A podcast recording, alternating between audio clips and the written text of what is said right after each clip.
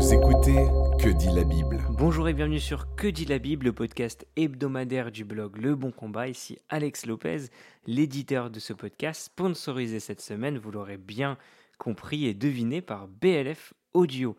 Euh, BLF Audio vous offre euh, un livre offert en rentrant le code QDLB10. Donc vous pouvez euh, télécharger cette ressource à travers le lien que je vais vous mettre dans la description de notre podcast. Cette semaine, c'est Guillaume qui est l'invité et qui a préparé la question. Comment vas-tu, Guillaume? Ça va très très bien, surtout quand je prépare les questions. en, tout, en, tout, cas, vous allez reconnaître, hein, le, le, thème est très spirituel, il est théologique. J'en suis certain que vous allez voir la touche profonde. Et la question est la suivante. Un chrétien engagé, et par extension un pasteur ou un responsable d'église, doit-il faire de l'exercice physique? Alors pour commencer, pourquoi tu, pourquoi tu voulais traiter sur ce thème? Pourquoi cette question, Guillaume? Parce que j'ai pas fait d'exercice physique de ma vie entière jusqu'à récemment. Il fallait bien que je le proclame sur tous les toits à tous les auditeurs du podcast, et donc c'était absolument égocentrique cette manière de, de, poser la question. Non, en réalité, effectivement, il y a un petit côté euh, témoignage personnel, et puis j'ai croisé un ou deux articles qui m'ont encouragé à traiter ce sujet qu'on n'a jamais traité, en fait, mmh, directement sur le bon combat. Oui, j'ai vécu un changement récent d'hygiène de vie. Euh, j'ai perdu plus de 20 kilos, je ne compte plus, mais donc j'ai repris une. Euh... En fait, je suis passé d'un look très euh, bouteille d'orangina, bouteille de Perrier, là, à un look à peu près normal d'une personne euh, de 40 ans qui. Euh, parce que j'ai eu 42 ans récemment au moment de, l'enregistrement de ce podcast, un look d'une personne qui, bah, grosso modo, a repris un côté un peu plus fit, vous voyez. Et je, vois les bienfaits de cela, euh, sous des vues humaines en termes de santé, bien évidemment. vous savez, quand on a un enfant aussi actif que le mien, on est vite essoufflé. Euh, tu montes les escaliers, tu es fatigué. Tu connais ça, Alex, pas vrai? Ouais, je suis prématuré dans la, dans la, dans la matière. Tu pas, pas encore 40 ans, mais tu connais ça. Bref, il y, y, a des bienfaits en termes de santé, mais ça, ça s'arrête pas là. Euh, moi, j'en vois les bienfaits en termes de gestion du temps, en termes de concentration, un mmh. élément sur lequel j'ai d'énormes problèmes euh, qui viennent même de, de, de ma manière d'être, hein, euh, qui, qui, sont liées à des conditions, euh, et même en termes de bien-être, de confiance en soi et de vie spirituelle. Donc en disant cela et en traitant cette question, j'ai en tête plutôt quelque chose de plus global, notamment sur le plan spirituel. Est-ce que tu penses qu'un pasteur devrait du coup pratiquer l'exercice physique? Alors oui, absolument, et je suis formel, je pense que tous les pasteurs, tous les responsables d'église et même tous les chrétiens euh, devraient euh, le euh, pratiquer. Ça ne signifie pas qu'un pasteur devrait nécess nécessairement être fit, autrement dit aller tous les jours à la salle, sculpter son corps, chercher des performances en termes de cardio. C'est pas interdit de le faire. Attention, ça peut devenir une idole comme tout le reste. Hein. L'homme peut, construire une, une, idole de tout. Comme dit Calvin, le cœur de l'homme est une cathédrale d'idoles. Une fabrique d'idoles, dit Calvin, pardonnez-moi. Toujours est-il que je crois néanmoins qu'il y a une place pour l'exercice physique. Il y a des vidéos vraiment drôles de George Verver, le, le fondateur d'Opération Mobilisation, qui circulent sur YouTube. Tapez euh, euh, quelque chose comme George Verver Workout euh, sur YouTube, ça va vraiment vous faire rire.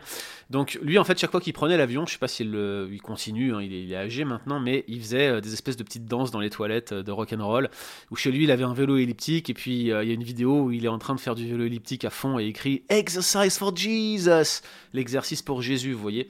Ça fait rire tout le monde, mais moi j'ai entendu des témoignages où euh, à la grande époque d'OM, dans les années 60, il faisait lever tout le monde à 6h du matin et tout le monde euh, devait faire de l'exercice. Eh ben, croyez-le ou pas, mais je suis assez d'accord avec lui et avec Alex et un collègue frère qui s'appelle Doug Irwin. On s'apprête à revenir en France euh, pour implanter une église sur Paris intramuros.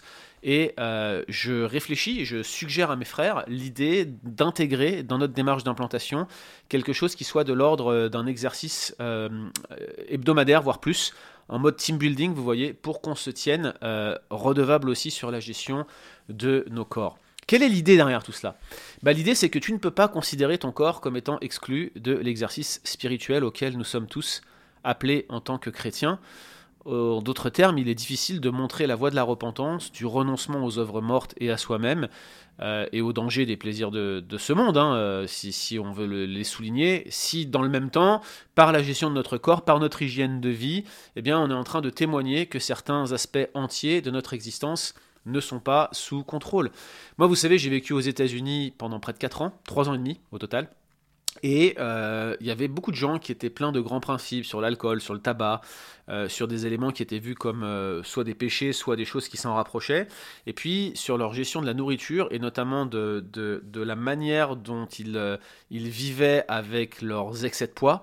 ils étaient extrêmement bienveillants, la gloutonnerie n'était pas quelque chose qui était considéré comme un péché c'est pas que je veux reprendre euh, encore une fois cette vieille rhétorique euh, qui consiste à tomber dans l'antinomisme, à dire écoutez à quoi ça sert de dénoncer le péché si derrière euh, vous mangez trop?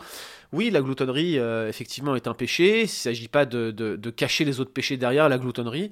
Néanmoins, il y a quelque chose ici qui est du domaine de l'incohérence quand d'un côté vous êtes extrêmement exigeant contre certaines pratiques, y compris sexuelles, hein, ou contre certaines substances, et puis que derrière vous laissez dans votre vie la nourriture ou l'absence euh, de gestion de votre corps euh, prendre une dimension qui euh, clairement s'oppose à l'appel de Dieu pour vos vies. Guillaume, j'ai une question. La, la, piété n'est-elle pas plus importante que l'exercice corporel? Tu fais référence à 1 Timothée 4.8. Je cite, L'exercice corporel est utile à peu de choses, tandis que la piété est utile à tout. Elle a la promesse de la vie présente et de ce qui est à venir. Alors oui, oui, oui, bien évidemment, euh, Alex, hein, ce, verset, il est euh, très important, constamment cité pour euh, montrer que finalement, ce qu'on fait en termes de sport, en termes de gestion du corps, serait moins important que la piété. Oui, clairement, il y, a ce verset. Maintenant, ce verset il ne dit pas que l'exercice corporel est vain, futile, il dit il est utile à peu de choses peu de choses, mais il est utile quand même. Ça, c'est la première chose. Ensuite, il faut probablement ici soulever le fait que Paul devait faire référence à des pratiques sportives euh, probablement plus intenses que la normale, c'est le sens du verbe gymnaseo. Peut-être euh, cela correspondait à des problématiques typiquement liées à l'église d'Éphèse. Il y a tout un débat derrière, je ne vais pas rentrer dans ce, questionnement. En tout cas, il ne dit pas à aucun moment que l'exercice corporel doit être abandonné. C'est pas l'idée. Ça, c'est la première chose. D'autre part, il faut regarder qui est Paul, celui qui écrit cette lettre euh, à Timothée. Euh, parce que le verset, je le rappelle, c'est 1 Timothée 4.8, euh, l'hygiène de vie de Paul, euh, elle était quand même assez intense comparée à la nôtre. Il traitait durement son corps, il n'avait pas de voiture, ça impliquait de nombreuses marches, il y avait des jeûnes et il y avait des privations. Les deux termes sont utilisés, ça veut dire que certaines privations étaient subies, c'est-à-dire qu'il ne les cherchait pas spécialement et qu'elles lui étaient imposées par le biais des circonstances, la souveraineté de Dieu les disposait pour son bien. De l'autre, il y avait des jeunes qui étaient volontaires, il y avait des, exercices euh, d'ascétisme, on peut utiliser le mot, qui étaient recherchés. Je veux dire, l'ascétisme, quand il prend toute la place, pose problème, mais il y avait quand même une forme d'ascèse chez Paul. Bref, ce que je suis en train de vous dire ici, c'est que d'une manière ou d'une autre, la piété de Paul et de ceux qui travaillaient avec lui était directement interreliée à euh, sa vie corporelle et je pense que c'est important de s'en souvenir, notamment quand on vient interpréter des textes d'un Timothée 4, 8, comme ceux d'un Timothée 4, 8, où on a le sentiment que finalement la piété c'est purement spirituel et l'exercice corporel n'a rien à voir avec la piété. Non, Paul euh, avait vraiment les deux éléments en, vue. Euh, il, condamne d'ailleurs, hein, quand vous lisez l'épître aux Corinthiens, toute forme de dichotomie entre le corps et euh, le reste de l'existence humaine. C'est un problème pour lui qui est entretenu à Corinthe. On pourrait parler, je pense, d'approche holistique de la, sanctification, c'est-à-dire une approche qui englobe tous les domaines de la sphère de l'existence humaine et donc par conséquent qui inclut le fait de euh, garder une hygiène de vie qui soit cohérente avec la piété. Alors qu'est-ce que tu conseilles du coup dans ce cas, Guillaume? Alors écoute, c'est vraiment drôle parce que l'une des raisons pour lesquelles on a fait ce podcast, c'est qu'un article est paru sur un site anglophone dont j'ai même oublié le nom, puis dans les commentaires Facebook, c'était vraiment drôle, euh, quelqu'un disait que faire de l'exercice est le meilleur moyen de découvrir l'appel de Dieu dans nos vies, parce que, dit-il, je suis convaincu que votre appel n'est pas le canapé. Ça m'a fait vraiment, vraiment, vraiment rire. Parce que c'est vrai, je veux dire, si on reste assis à rien faire, euh, c'est pas comme ça qu'on va voir l'appel de Dieu se réaliser dans nos vies. Je reste assez convaincu que l'appel de Dieu est une expérience subjective qui se produit euh, au moment où on est en marche. Hmm, je ne fais pas de, référence mal placée à la politique, ici c'est plutôt l'idée euh, qu'on a euh, quelque chose qui est du domaine de la volonté de servir, mais qui n'est pas simplement intellectuel, qui se met en action, et à mesure que tu sers, tu découvres tes dons et ton appel, et tu vois Dieu euh, se dévoiler dans ta vie. C'est comme ça que moi j'en suis arrivé à prendre des responsabilités d'enseignement. Si je m'étais pas levé de mon canapé à un moment, j'aurais jamais réellement compris ce que Dieu attendait de moi, ce qu'il voulait de moi, et tout ce qui s'ensuit.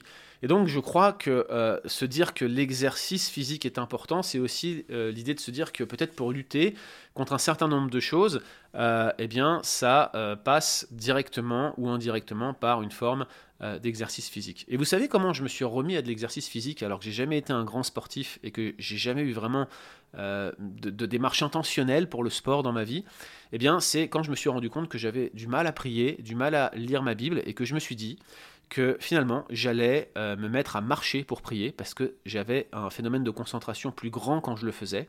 Je me suis mis à marcher 30, 40 minutes par jour, puis à faire de la marche rapide. Et au fur et à mesure que je le faisais, j'ai vu non seulement les résultats en termes de concentration, mais en plus j'ai eu euh, des résultats euh, sur ma, ma vie personnel, sur ma santé qui était meilleure, ma cardio euh, s'est améliorée et j'ai commencé à, en sentir les bénéfices en général sur ma capacité à me concentrer tout au long de ma journée. Et je crois que sur la dernière année, le nombre de fois où je n'ai pas été marcher le matin se compte sur euh, les doigts de la main, notamment quand Alex a dormi chez moi il y a quelques semaines, et ça c'est une autre histoire. Mais c'est juste pour vous montrer que euh, cet élément-là, sans vraiment le rechercher, a donné une certaine discipline dans ma mmh. vie et m'a aider non seulement pour ma piété, mais pour ma vie en général. Encore une fois, considérer l'aspect holistique de la sanctification au travers de ce témoignage. Alors qu'est-ce que je conseillerais? Bah, Il y a un aspect individuel. Là, je vous ai parlé de la marche, euh, on pourrait parler de sport d'endurance, euh, de cardio, des choses qui nous amènent à nous dépasser un petit peu et à lutter contre notre corps, notre, embourgeoisement du corps, notre engraissement, notre, le fait qu'on s'encroute. Vous voyez ce que je veux dire? Il y, a, quelque chose ici qui est bon, qui est à rechercher. Euh, moi j'aime bien hein, euh, aussi tout ce qui est musculation parce que je pense que c'est aussi des sports qui vont vous, vous, donner du tonus, vous dynamiser. Il y a des choses qui peuvent être cohérents par rapport à votre recherche de piété. Mais je suis absolument convaincu qu'il y a un aspect collectif au sport. C'est ce qui me manque euh, en, ce qui me concerne aujourd'hui, il y a un petit côté team building là. Il y a un petit côté où quand vous faites du sport ensemble, vous vous encouragez mutuellement, vous, vous forgez euh, votre, euh, votre mentalité collective, vous affûtez votre équipe, et puis vous développez une certaine redevabilité. Tout d'abord par rapport au sport, vous vous encouragez mutuellement, mais ça peut déboucher sur autre chose. C'est pas étonnant que souvent les meilleures amitiés qu'on garde de l'enfance soient issues des, activités sportives qu'on faisait ensemble et qu'on pouvait entretenir. Alors voilà, l'idée, elle est euh, non pas simplement de, mettre en exergue ou de glorifier l'exercice physique plus qu'autre chose, mais de se dire que peut-être il est possible de faire du sport pour la gloire de Dieu et d'en tirer un bénéfice immense euh, en termes non seulement d'appel chrétien, euh, de, recherche de la sanctification, mais également de, de, santé et de vie humaine dans son approche holistique en général, mon cher Alex. Merci Guillaume, ça me parle vraiment beaucoup.